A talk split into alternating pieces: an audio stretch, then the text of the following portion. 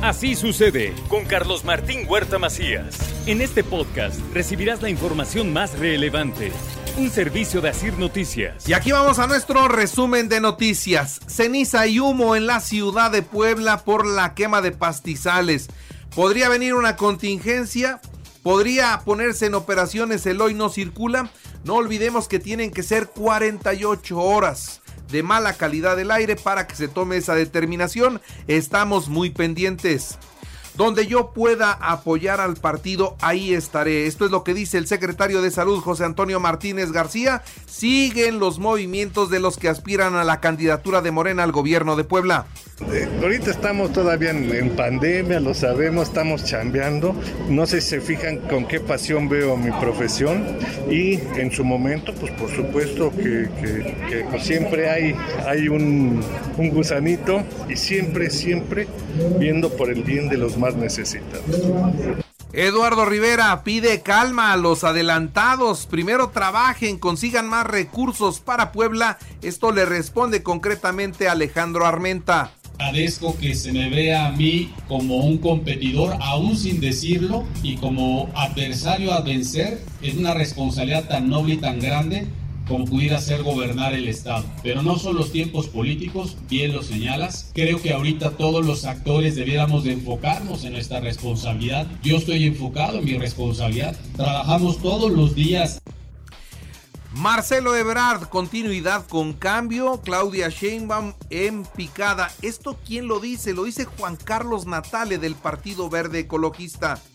El financiero hoy arroja una caída contundente de la señora y un crecimiento, pero lo más de Marcelo, pero lo más importante no es eso, sino que el, el, cruce de las tendencias que hoy se da, pues es la punta del iceberg de lo que van a ver y del ánimo de la gente que se va a ver reflejada con una nueva visión se integra un plan estratégico por la seguridad y justicia. El gobernador del estado así lo dijo durante un encuentro con los presidentes municipales de San Martín, Texmelucan y Huejotzingo. Compañeros y compañeras de seguridad pública, es fundamental que podamos hacer un trabajo muy coordinado. Estamos por lanzar un plan estratégico de acciones por la seguridad y la justicia en Puebla, donde estaremos retomando una nueva visión, pero tiene mucho que ver con el fortalecimiento de las policías municipales, que son el primer contacto con la ciudadanía.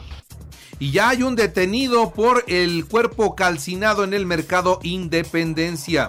Por otra parte, le informo que el ayuntamiento debe reforzar las estrategias de seguridad ante la aparición ya de seis cuerpos calcinados. Esto es lo que dice el diputado Eduardo Castillo. Un tema ya de cabildo, y es un tema del presidente, es un tema de ellos que puedan relevarse. Yo puedo decir una opinión con, mucho respeto. Pues está pasando esto en la capital. Es una, hay responsabilidad, es responsabilidad del, del ayuntamiento, es responsabilidad de, de la autoridad municipal. Nosotros estaremos siempre defendiendo a la ciudadanía. La Fiscalía General del Estado investigará al Club Puebla por la detención de Javier N., reclutador y presunto violador de menores. Esto lo dijo también el gobernador de Puebla. Por otra parte, le doy a conocer sobre las infracciones. Niega el alcalde que las infracciones sean recaudatorias. Se actúa con la ley en la mano. Es que todos tenemos que respetar la norma y la ley y es fundamental para que tengamos una sana convivencia. Por ahí algunos dicen que somos supuestamente por el tema de infracciones que hay cuotas o que dicen que, porque nosotros hemos recaudado más. Somos un gobierno más eficiente a cualquiera de los anteriores.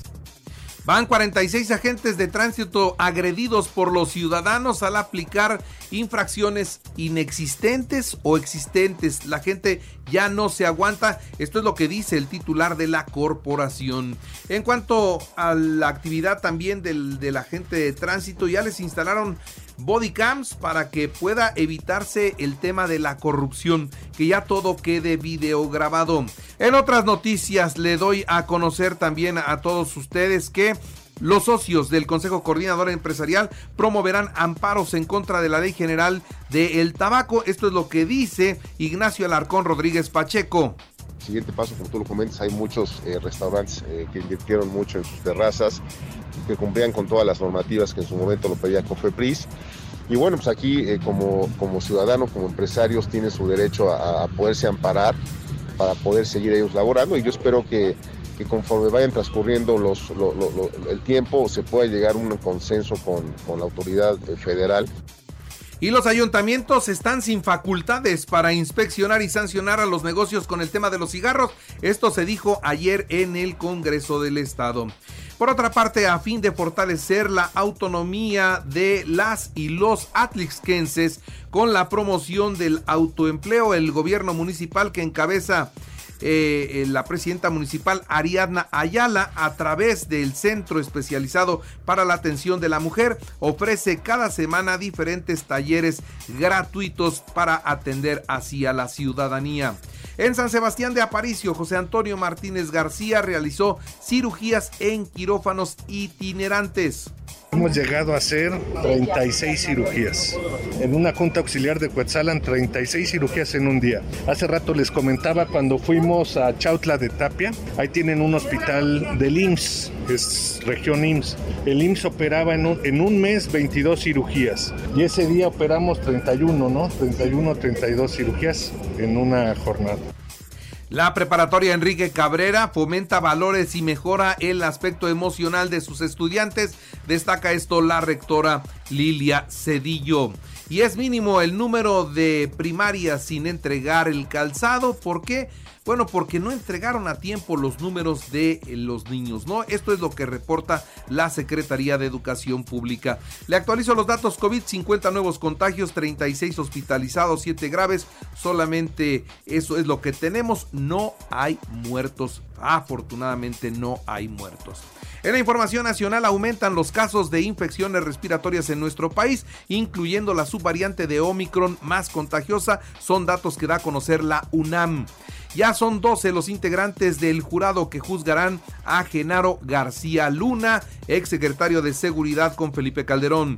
La Embajada de México en Estados Unidos recibió un mensaje del Chapo Guzmán para el presidente López Obrador. ¿Y qué le pide? Bueno, le pide que lo regrese a México porque allá están atentando contra sus derechos humanos. No lo tratan bien, está incomunicado y al Chapo no le gusta. Entonces, como no quiere estar allá, le pide al presidente de México que lo traigan de regreso a México. El Instituto Nacional para la celebración del Día del Abogado revocó el diploma de reconocimiento de honor que le otorgó a la ministra Yasmín Esquivel en el 2015. No le quitan el título, pero los reconocimientos ya se los empiezan a retirar. Una vez más, el juez difiere la audiencia para Emilio Lozoya por el caso de Odebrecht. Será hasta el 10 de marzo y la mamá de Emilio Lozoya le pide al presidente que siendo un hombre tan justo, les dé la oportunidad de su libertad toda vez que están dispuestos a, eh, a, reparar el daño, ¿no? Entonces están dispuestos a devolver el dinero y que su juicio se, siga en libertad. En otras noticias, Alejandra del Moral será la candidata del PRI a la gubernatura del Estado de México. Va por PRI, PAN y PRD. Se presenta un anteproyecto de decreto para prohibir el aterrizaje de aviones de carga en el aeropuerto de la Ciudad de México. Se tendrán que ir al AIFA. En otras noticias, presentaron las cifras oficiales de la inseguridad en México. 31.936 asesinatos durante el 2022, el quinto año consecutivo con más de 30.000 muertes. Colima es el estado más violento, le sigue Zacatecas, Baja California, Morelos y Sonora. El estado más seguro del país es Yucatán. El más seguro es Yucatán. Ahora, fíjese una cosa, el promedio de asesinatos por cada 100 mil habitantes en nuestro México es de 24 y la media nacional es de, internacional es de 5. Imagínese esto, la media de asesinatos en México es de 24 por cada 100 mil habitantes. La media internacional es de solo 5 por cada 100 mil habitantes. Estamos muy, muy mal. Y México es un país altamente competitivo para poder captar turismo de reuniones, pues ofrece una serie de incentivos que colocan al país como un destino con amplias oportunidades para fortalecer negocios rentables y exitosos. Esto es lo que destacó Miguel Torruco, secretario de Turismo, durante su presentación en Fitur allá en España. En los espectáculos, Pinocho arrasó con nueve nominaciones en los premios Annie, que son especializados en cine de animación. Guillermo del Toro se perfila también para cosechar en la entrega del Oscar. En los deportes, le informo a usted que Diego Laines no jugará con el América. Pedía nada más 2 millones de dólares de sueldo, pues no se los dieron. El chamaco está perdido, la verdad, está perdido. Real Sociedad 1-0 al Mallorca de Javier Aguirre para avanzar a los cuartos de final en la Copa del Rey. Sevilla 1-0 al Alavés. En la Fórmula 1, confirman el calendario para la temporada 2023. El Gran Premio de México será el 29 de octubre. En el básquetbol, los Bucks de Milwaukee superaron 130-122 a los Raptors de Toronto en la actividad de la NBA. Y le recuerdo que así sucede está en Radio y ahora puede escuchar a toda hora y en cualquier dispositivo móvil o computadora nuestro podcast con el resumen de noticias, colaboraciones y entrevistas. Es muy fácil, entre en la aplicación de Radio, seleccione el apartado de podcast, elija noticias y ahí encontrará la portada de Así sucede. Así sucede con Carlos Martín Huerta Macías. La información más relevante ahora en podcast. Sigue disfrutando de iHeartRadio.